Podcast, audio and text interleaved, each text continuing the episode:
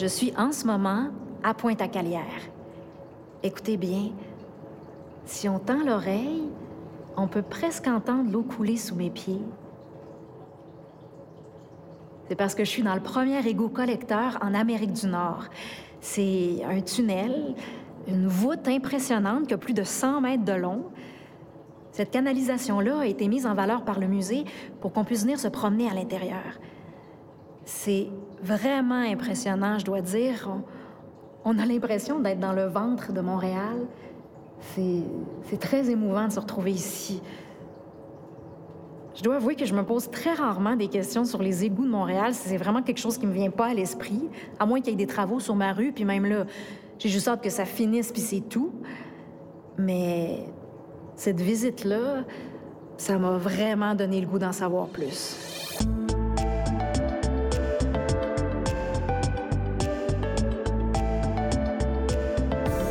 Je suis Émilie Bibot et vous écoutez Racontez Montréal, un balado de Pointe-à-Calière, cité d'archéologie et d'histoire de Montréal.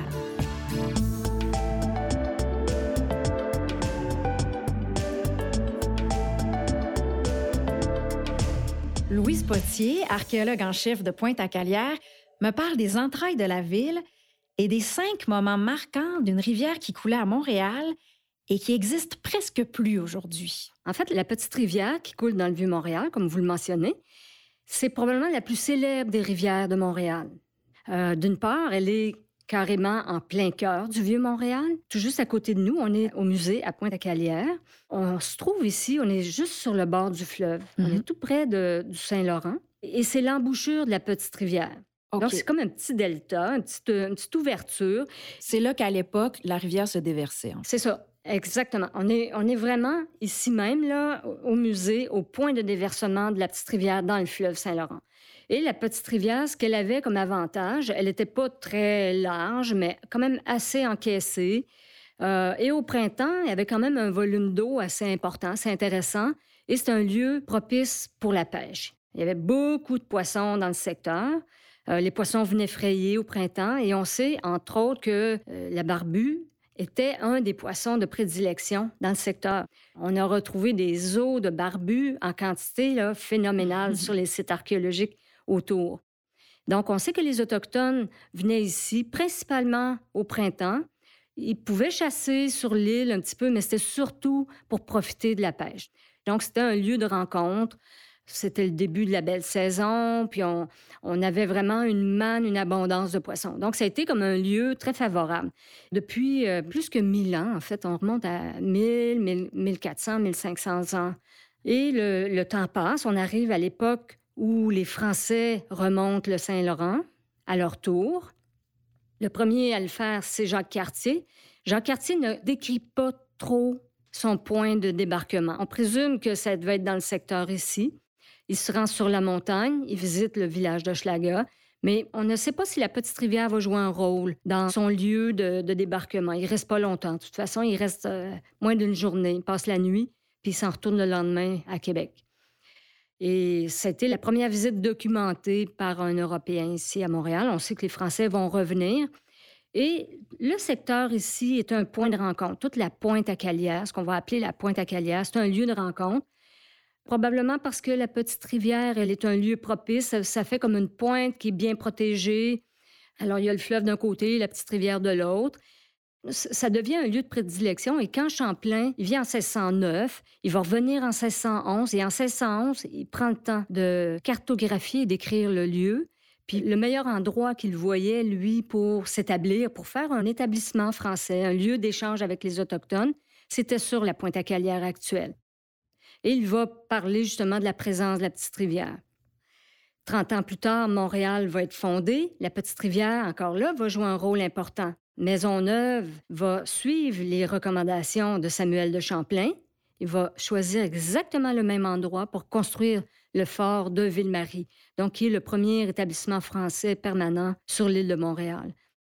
La petite rivière vient définir à la fois les limites de la ville et tout ce qui est au nord de la petite rivière, ça va être la ville. On va construire la ville palissadée d'abord et ensuite la ville fortifiée de l'autre côté, sur la rive nord de la petite rivière.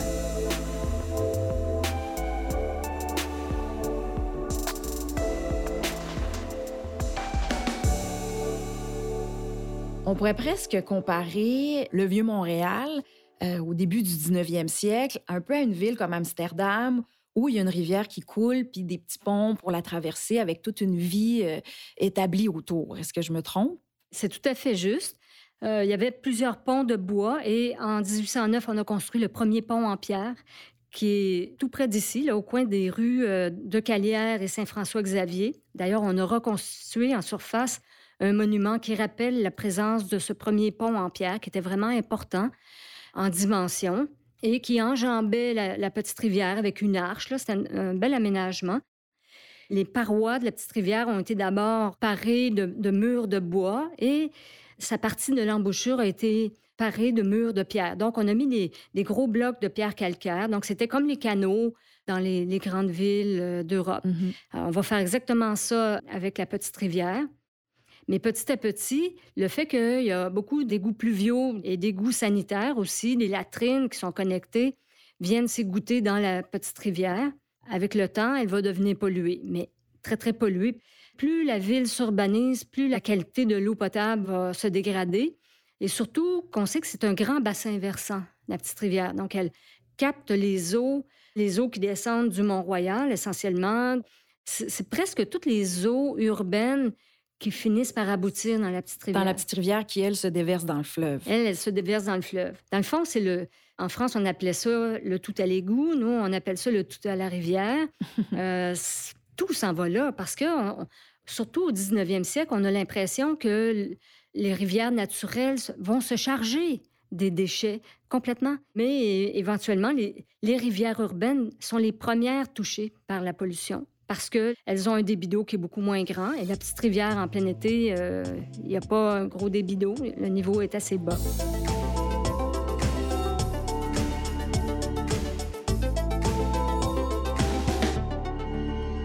Est-ce que c'est le fait que ce soit cet égout à ciel ouvert-là, cette nuisance-là dont vous parlez, qui a provoqué sa disparition? Parce qu'on parle d'une rivière disparue, puis ça peut, de notre point de vue, en tout cas, ça peut paraître toujours un petit peu étonnant parce qu'on aurait tendance à se dire, ben pourquoi, pourquoi faire disparaître un, courant d'eau? Ben, en fait, c'est la première rivière à disparaître à Montréal. En 1832, euh, au moment où il y a une épidémie de choléra qui se déclare, toutes les grandes villes d'Europe avaient été touchées et l'épidémie se transmet sur le continent nord-américain aussi, donc au Canada. Québec est touché, Montréal est touché. Et on pense que le choléra se, propage à cause des miasmes qui proviennent de la petite rivière. On est dans le centre-ville. Les miasmes? Oui, les miasmes. En fait, c'est des espèces de vapeurs qui proviennent des eaux usées. Et on C'est la gouttelette de l'époque. Oui, c'est nos gouttelettes de l'époque. Euh, effectivement, je pense qu'on comprend bien ce que ça peut être, les miasmes à l'époque. Mais donc, il provient vraiment des courants d'eau. C'est la théorie des miasmes à l'époque. Alors, la solution qu'on va trouver, les hygiénistes vont avoir l'idée de enfouir la petite rivière, la canaliser en souterrain. Donc, il y avait déjà des murs de pierre dans une, section de la petite rivière. Et là, ce qu'on va faire, c'est qu'on va, on va construire une arche au-dessus. On va vraiment l'envoûter, la, mettre dans un tunnel de pierre calcaire, de pierre taillée. Alors, c'est un ouvrage euh, extrêmement important. Mm-hmm. Ça se passe en 1832. L'histoire est quand même assez particulière. Il y a deux architectes britanniques, euh, John Wells et Francis Thompson. Et Francis Thompson vient d'arriver, ça fait euh, à peine un an. Il est euh, mandaté à construire, imaginer le collecteur et sa femme va décéder du choléra cette année-là. Ils viennent d'avoir une petite fille. Lui-même en fait un projet personnel, parce que sa famille est carrément directement touchée par ça. Dans le devis de construction, les architectes parlent de sewer, donc c'est un égout la rivière, la petite rivière, était devenue un égout à ciel ouvert. Il fallait s'en débarrasser. On veut s'en débarrasser carrément. Par n'importe quel moyen. On l'empêche pas de couler, elle continue à couler, mais on veut plus la voir. L'objectif était de carrément de l'éliminer, d'en faire une, rivière invisible. On est dans une époque où on veut assainir Montréal, on veut l'embellir, euh, euh, et on a besoin d'espace aussi. La rivière, elle coupe la ville en deux d'une certaine façon. Alors, en créant une rue au-dessus, ben, on vient de faire une pierre deux coups. D'une part, on élimine la nuisance. Et on se rajoute de l'espace. On gagne de l'espace. Alors, ça a beaucoup, beaucoup d'avantages.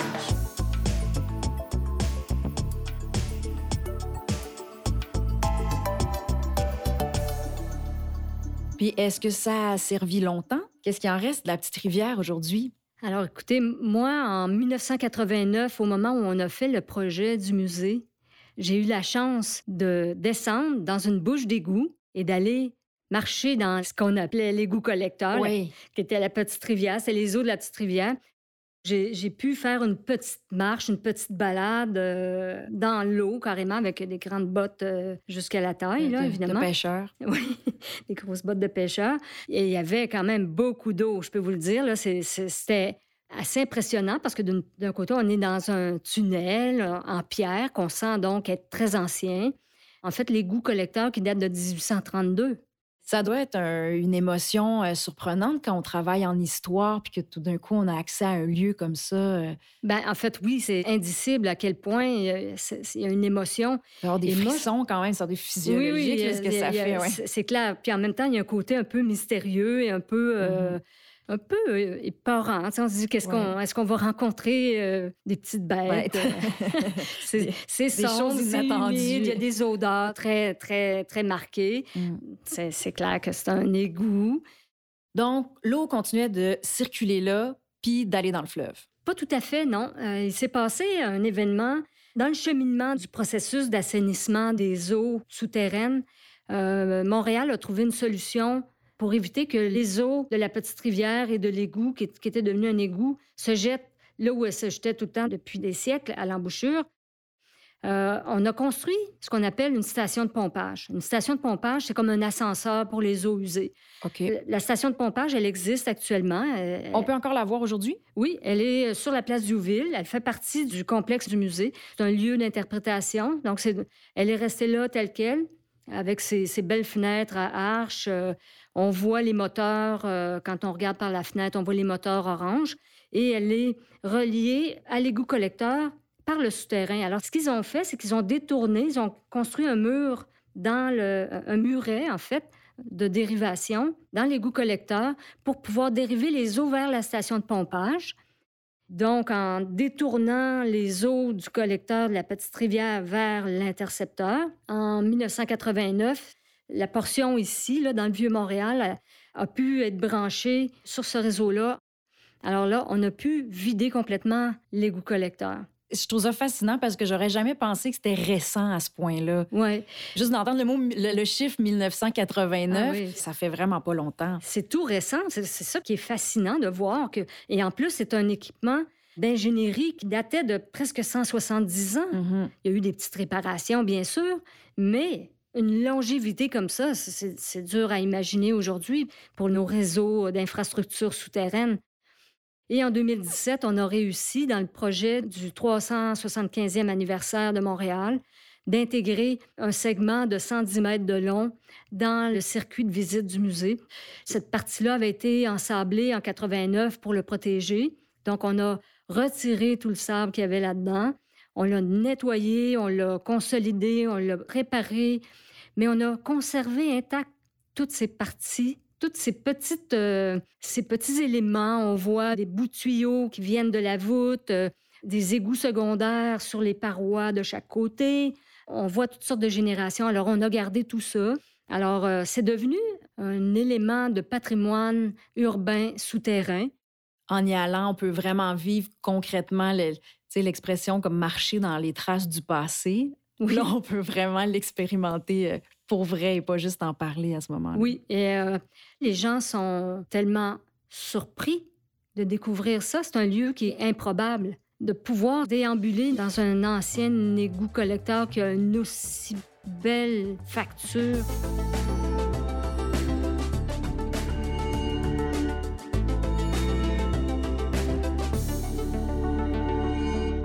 Depuis 1989, quand vous avez eu la chance d'aller dans l'égout collecteur, jusqu'à maintenant, qu'est-ce qui a changé principalement? Euh, où ça en est? euh? On a fait un aménagement quand même euh, assez spectaculaire. Je pense que c'est comme un son et lumière. On, l'appelle le collecteur de mémoire. C'est un projet qu'on a fait avec Moment Factory. Et euh, c'est donc euh, des projections et un environnement sonore sur toute cette partie-là. C'est une expérience qui est très riche, très, très touchante. Je pense que c'est une des choses les plus touchantes quand les visiteurs viennent au musée parce que d'une part, on ne s'attend pas à ça. Et l'expérience qui a été créée, le grand respect qu'on a aussi de tous les petits éléments, les, petits objets un peu partout, le canal qui s'en va vers la station de pompage qu'on peut voir quand on chemine à l'intérieur, le mur de dérivation. Tout est là. Ça doit être très humide, j'imagine. Est-ce que c'est des défis importants pour vous à ce niveau-là, l'environnement à travailler, euh, euh, les textures là, qui sont euh, quand même anormal pour un musée? Les goûts collecteurs, il y a sa personnalité. Comme mhm. chacun des sites, chacun des pavillons ont leur personnalité. On ne veut pas le dénaturer, cette, humidité-là. Parfois, on voit des petits suintements d'eau. Même l'atmosphère dans les goûts collecteurs, quand on marche, c'est plus frais, c'est humide. La rivière, elle a été détournée, mais elle n'est jamais bien, bien loin. Mhm. Euh, au printemps, elle ressurgit. On a des pompes qui contrôlent tout ça, mais on voit à quel point ce lieu-là a gardé sa touche, sa personnalité, et jamais on pourra enlever ça. Et c'est ce qui fait le, charme et le caractère complètement unique. La petite rivière est, est pas complètement évanouie. Il y a encore des traces de... Son essence est restée pas eh loin. oui, tout à fait. Mais il nous reste quand même euh, une belle partie à mettre en valeur du fort de Ville-Marie, donc pas loin de la rue Saint-Nicolas jusqu'à la rue McGill. On a encore un 250-260 mètres qu'on pourrait rajouter. Éventuellement. Et, et c'est une partie qui est magnifique, qui est absolument magnifique à quel moment on pourrait espérer avoir accès au, au bout encore enfoui? Jusqu'à son extrémité, ben écoutez, moi, je vous dirais, c'est un souhait que nous avons au musée. Là, on a, l'équipe, la direction, on travaille très fort pour euh, faire avancer ce, projet-là. Je crois que ça serait absolument spectaculaire. Il n'y a pas de ville dans le, dans le monde là, qui a accès à son premier égout collecteur de cette façon-là, qui, qui, est à la fois désaffecté. On, est les seuls. On est, oui, en fait, dans le monde? Oui, euh, je ne suis pas gênée de le dire. Euh, à Paris, quand on va dans les égouts, on, visite les égouts de Paris. À Londres, on a, il y a des visites guidées aussi dans, les, dans certains secteurs. Mais ici, ce n'est pas la visite des égouts. C'est pas un musée des égouts qu'on a. On se trouvait dans le lieu de fondation de Montréal en plus. Et cet équipement d'ingénierie urbaine qui était vraiment à l'époque un, un geste complètement innovateur de construire un égout collecteur en pierre de taille, alors que la plupart des égouts à Londres et à Paris étaient en briques. Les ingénieurs de l'époque, se sont dit, on a un matériau en abondance sur l'île, qui est la, pierre grise, la pierre calcaire. Pourquoi ne pas l'utiliser? C'est durable. Et puis, effectivement, ils avaient raison. Ça, ça s'est rendu jusqu'à nous. J'ai confiance qu'on pourra prolonger l'expérience, d'autant plus qu'à l'autre extrémité, ça débouche sur un autre site archéologique qui est le marché Sainte-Anne Parlement de la province du Canada. Donc, on ferait d'une pierre deux coups en reliant tout un complexe de sites archéologiques par cette espèce de colonne vertébrale souterraine qu'est l'égout collecteur.